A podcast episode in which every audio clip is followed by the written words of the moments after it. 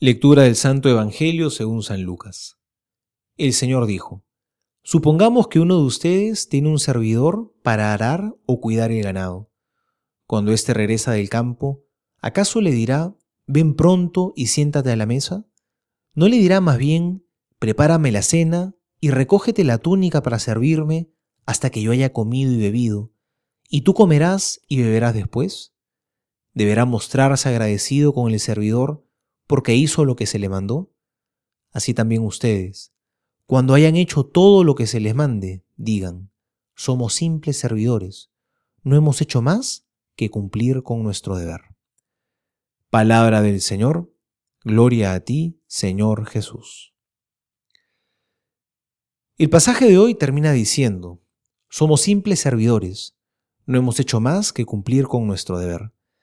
Estas palabras nos recuerdan un aspecto muy importante de nuestra identidad y misión como cristianos. Somos servidores. Nuestra vida es para servir. Es que esa es nuestra misión. Dios nos ha convocado y nos ha enviado a servir al prójimo. Por eso es trágico cuando queremos vivir la vida centrados en nosotros mismos, cuando nos queremos convertir en el centro de la realidad y nos volvemos egoístas. Nuestra vida está hecha para la misión, para salir de nosotros mismos y encontrarnos con los demás. Y me atrevería a decir que estoy seguro que todos hemos experimentado más de una vez la alegría que trae al corazón servir al prójimo, sobre todo cuando hemos hecho algo bueno por otra persona desinteresadamente. Vivir el servicio generoso toca fibras muy profundas en nuestro ser. Por eso, como dice el dicho, el que no vive para servir, no sirve para vivir. Porque una de las formas más concretas que hay de hacer visible el amor en esta vida es sirviendo a los demás. ¿Vives tú para servir al prójimo? ¿Sales al encuentro de los demás?